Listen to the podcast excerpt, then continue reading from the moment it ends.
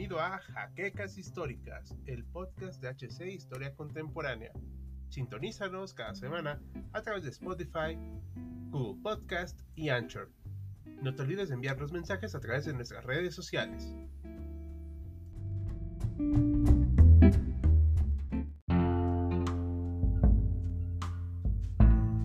En el capítulo de hoy hablaremos acerca de la segunda consola de Sega llamada Genesis y su desarrollo histórico. No te olvides de sintonizarnos cada semana. Comenzamos.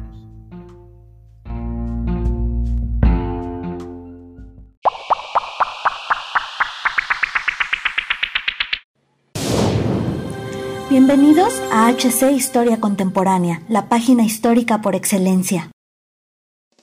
Hola historiadores, aquí estamos de Auslanda y Hal Jordan con ustedes para la segunda parte de la historia de Sega. En esta ocasión veremos a esta compañía alzarse de un primer fracaso y acariciar las mieles del éxito.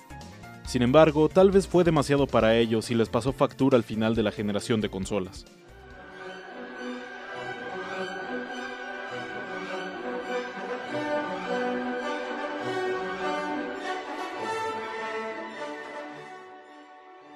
El año era 1988. Aún existía la URSS y los videojuegos no tenían la clasificación de edad que conocemos hoy en día. Eran tiempos distintos, pero de grandes cambios en el mundo. Y los videojuegos no eran la excepción. Sega no estaba contento con el desempeño de su consola Master System Mark III, y decidieron sentarse a desarrollar una nueva para poder competir con Nintendo. Por ello, decidieron enfocarse en cuestiones tecnológicas y dar un salto adelante frente a su competidor utilizando la base arcade que habían desarrollado llamada System 16, que tenía un procesador de 16 bits y, por tanto, permitía una mejor resolución de gráficas en los juegos. Sin embargo, y no conforme con la competencia de Nintendo, en 1987 la compañía Necom Electronics lanzó la PC Engine de, supuestamente ellos, 16 bits, teniendo una gran aceptación en Japón y dejando a Sega en un lejano tercer lugar. Por ello, Sega apuró su proyecto. ¿Y cuál fue el resultado? Pues bien, una consola que se decidió llamar Mega Drive, en relación a su poder y por la fortaleza que representa el nombre. Aunque así se conoce en Japón y Europa, en Estados Unidos se le bautizó con el nombre de Genesis, por un nuevo comienzo para la compañía en Norteamérica. En 1988 se dio el debut de su nueva consola en tierras niponas, pero sin mucho éxito. En cambio, su penetración al mercado europeo, tal como lo hizo su antecesora, fue mejor de lo esperado. El reto ahora era el gran mercado estadounidense, y las cosas no fueron tan bien como ellos planeaban. Su lanzamiento en 1989 de manera limitada y con cautela fue debido a que no tenían un distribuidor fijo para Genesis, aunque esto fue el inicio de los mejores movimientos para la compañía.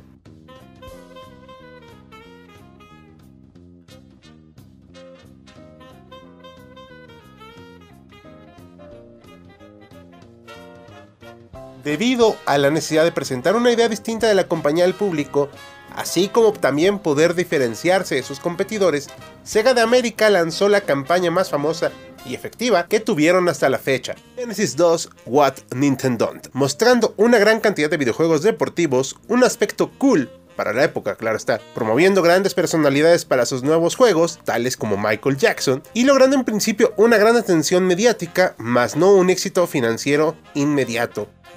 Debido a esto, se contrató como nuevo presidente de la división estadounidense a Tom Kalinske, el cual trajo una nueva vida a la empresa y una estrategia muy agresiva frente a Nintendo. Por ello, tomó como decisión reafirmar una campaña de Genesis como la diferencia frente a sus competidoras. Se buscó también mostrar la capacidad de gráficos de la consola, su velocidad y su aspecto más juvenil y menos conservador. Uno de los pilares para lograr esto fue un simpático puercoespín azul llamado Sonic the Hedgehog.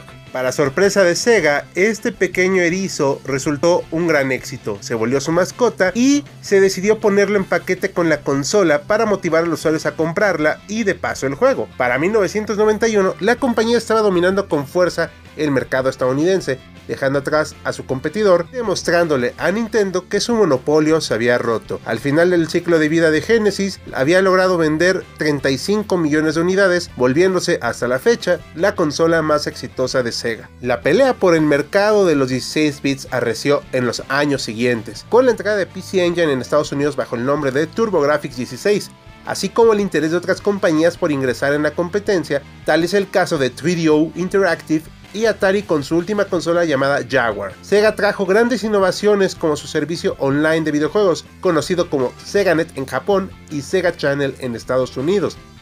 Si bien no fueron los primeros en implementar esto, sí lo hicieron de una manera más seria y con una intención de promover una constante llegada de juegos a las consolas vía la web. Sin embargo, no todo podía salir bien.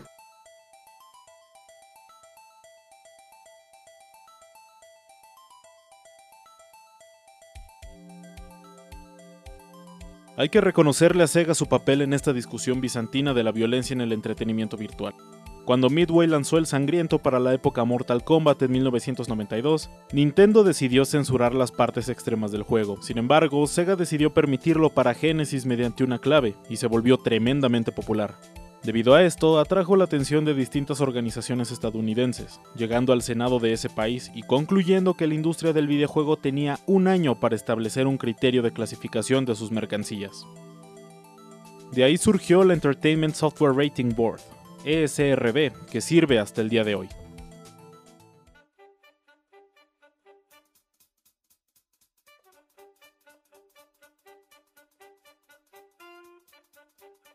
El Sega Master System había mostrado ser una excelente consola tal y como lo vimos en el episodio anterior. Más cara, sí, pero también más potente y llena de excelentes sports arcade, pero cuyo hardware fue opacado por el Famicom. Pese a ello, Sega encontró en el mercado portátil un nuevo espacio donde incursionar, el cual también estaba dominado por Nintendo, y como primer experimento utilizó todo lo aprendido desde 1985. Tal vez demasiado literal, pues tomaron el hardware de un Master System, le añadieron una pantalla y lo convirtieron en una consola portátil que rivalizó con el aclamado Game Boy. Por si no lo has adivinado, estamos hablando de la Sega Game Gear, lanzada por primera vez en Japón en octubre de 1990 y en abril de 1991 en Norteamérica y Europa.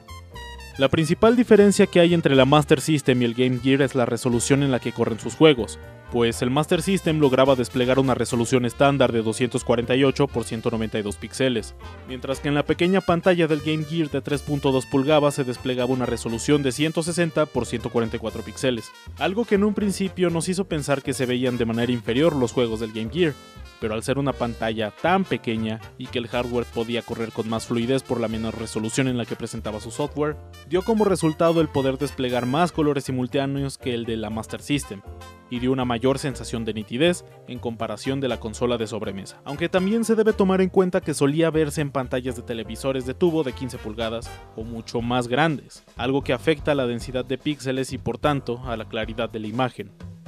El Game Gear era infinitamente superior en cuanto a potencia gráfica en comparación a su contraparte de Nintendo. Sin embargo, y a diferencia de la última, nuevamente Sega entraba tarde en la competencia, pues el Game Boy ya llevaba un año en el mercado y se consolidó rápidamente como la favorita del público, algo que no podemos decir de la portátil de Sega.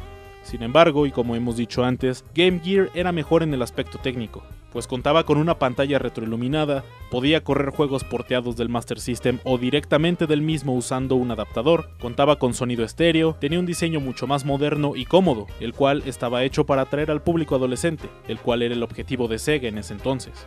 Y aún con todo esto, y sumado a un catálogo de juegos que desde el lanzamiento ya era grande, la Game Gear no logró posicionarse tan fuerte como su rival, y fue por lo siguiente. El hardware de la consola era muy potente, sí, pero también caro, menos de lo que fue en la salida del Master System, pero seguía representando un mayor gasto que su competencia, pues el precio de salida del Game Gear equivale a 298 dólares estadounidenses actuales, mientras que el Game Boy equivaldría a 189 dólares contemporáneos, sumado al hecho de que contaba con un catálogo de juegos que resultaba mucho más llamativo, teniendo clásicos de la talla de Super Mario Land y el legendario Tetris, juego que por sí solo vendió 30 millones de unidades, tres veces más que el total de Game Gears vendidas. Otro punto a favor del Game Boy es el hecho de que su batería alimentada por cuatro pilas AA duraba hasta 30 horas de juego. Esto debido a que tenía un hardware realmente sencillo, pues los juegos eran monocromáticos y la pantalla no estaba retroiluminada. Factores que ayudaron a la optimización de su duración. Por otro lado, la pantalla LCD con iluminación propia del Game Gear que usaba el hardware de una consola de sobremesa requería la monstruosa cantidad de 6 pilas AA, pero que apenas lograba una autonomía de 4 horas como mucho un tiempo que resultaba hasta ridículo cuando se le comparaba con su contraparte de Nintendo. Sumado a estos factores, la Game Gear no resultaba demasiado portátil, pues era muy grande, incluso comparada con la Game Boy, la cual de por sí ya era bastante aparatosa, pero al menos cabía dentro de tu bolsillo, aunque se diera la impresión de que llevabas un ladrillo en tu pantalón. Problema que se solucionó años después con el Game Boy Pocket. En cambio, Sega jamás hizo un rediseño de este tipo para su consola. Debido a la corta duración de su batería, Sega sacó al mercado una batería externa llamada Game Gear Battery Pack, una fuente de alimentación universal para jugar conectado directamente a la corriente, e incluso una batería recargable, probablemente el accesorio más útil de la pequeña variedad de extras con la que contaba esta consola. No conforme con esto, aprovechó el hecho de contar con una Master System portátil para lanzar un aditamento que permitía jugar juegos de la consola de sobremesa en la aparatosa portátil, incluso lanzó un adaptador para sintonizar televisión abierta una capacidad muy curiosa pero también innecesaria, siendo una fatal tradición de Sega el lanzar aditamentos innecesarios, tal y como veremos más adelante. La Game Gear fue un experimento relativamente exitoso, pues logró vender 10 millones de consolas a nivel mundial hasta su descontinuación en 1997. Algo que tiene bastante mérito, pues estamos hablando de un mercado que recién se había abierto, pero que es poco comparado con las 120 millones de unidades que logró vender el Game Boy el hardware del Master System había probado ser duradero, por lo que después del lanzamiento del Genesis se lanzó una revisión de la consola predecesora de la máquina de 16 bits, simplemente llamada Master System 2, y que tenía como primicia ser más pequeña y barata de producir, teniendo un gran éxito en mercados como el brasileño, en el que se fabricó durante un largo tiempo. Debido a este éxito, esta veterana de la industria logró coexistir junto con la Genesis, viéndose como una alternativa más barata y que siguió recibiendo soporte junto con lanzamientos esporádicos hasta 1996, año en el que se descontinuó la consola de manera definitiva, debido a que la empresa del Erizo Azul quería concentrarse en la producción del Sega Saturn, marcando el fin definitivo del Master System, una consola que se rehusaba a morir.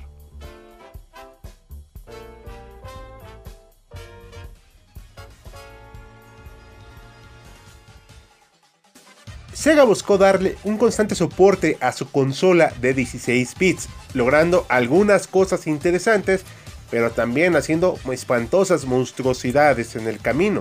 Por ello, en esta parte del video, te mostraremos lo que hicieron en estos años y cómo afectó a la compañía. Power Base Converter.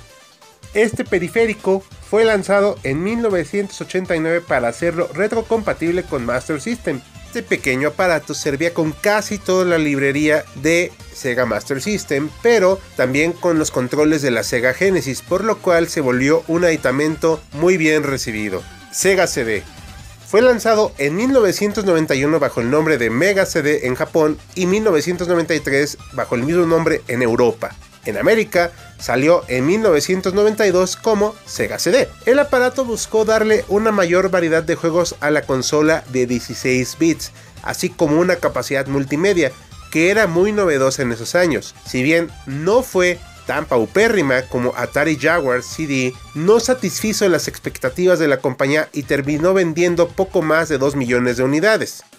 Sega 32X fue un aditamento del Sega Genesis que intentó prolongar su vida en 1994 ante la inminente llegada de la nueva generación de consolas de 32 y 64 bits, siendo precisamente la Sega Saturn la próxima de la compañía. Un dato que no mucha gente conoce es que esto fue más una idea de la filial norteamericana que de la compañía matriz. No obstante, esto resultó ser un auténtico fiasco comercial. La gente estaba muy confundida porque no sabían si era una nueva consola y si no lo era, ¿para qué comprarlo? Y si lo compraban, ¿cuánto tiempo tendría de vida ante las nuevas consolas? Lo peor que hicieron fue que algunos juegos requerían también el Sega CD, haciendo a la pobre Genesis un monstruo con tres agregados que no se veía que tuvieran un gran futuro por delante. No tenían una buena librería de juegos y que parecía ya un respirador artificial a algo que ya era inevitable.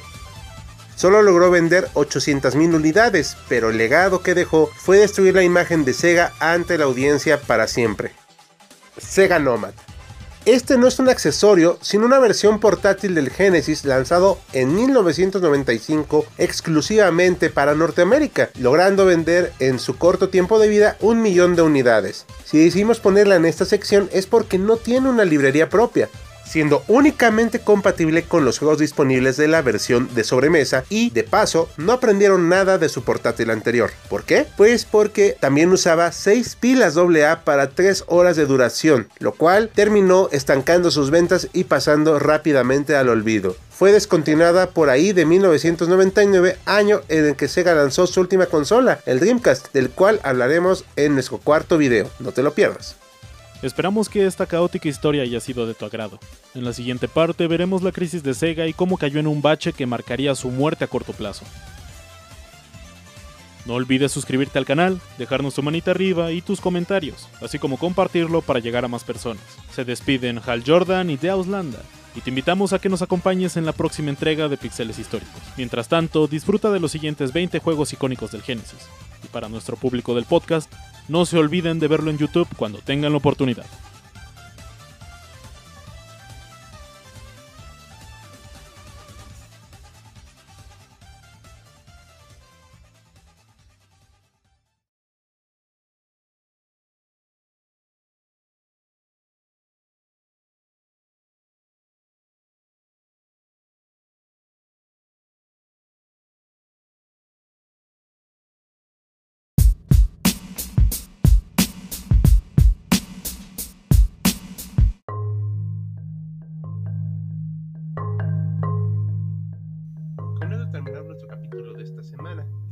Haya gustado. No te olvides de compartirlo y de enviarnos algún mensaje si requieres colaborar con nosotros. Hasta pronto.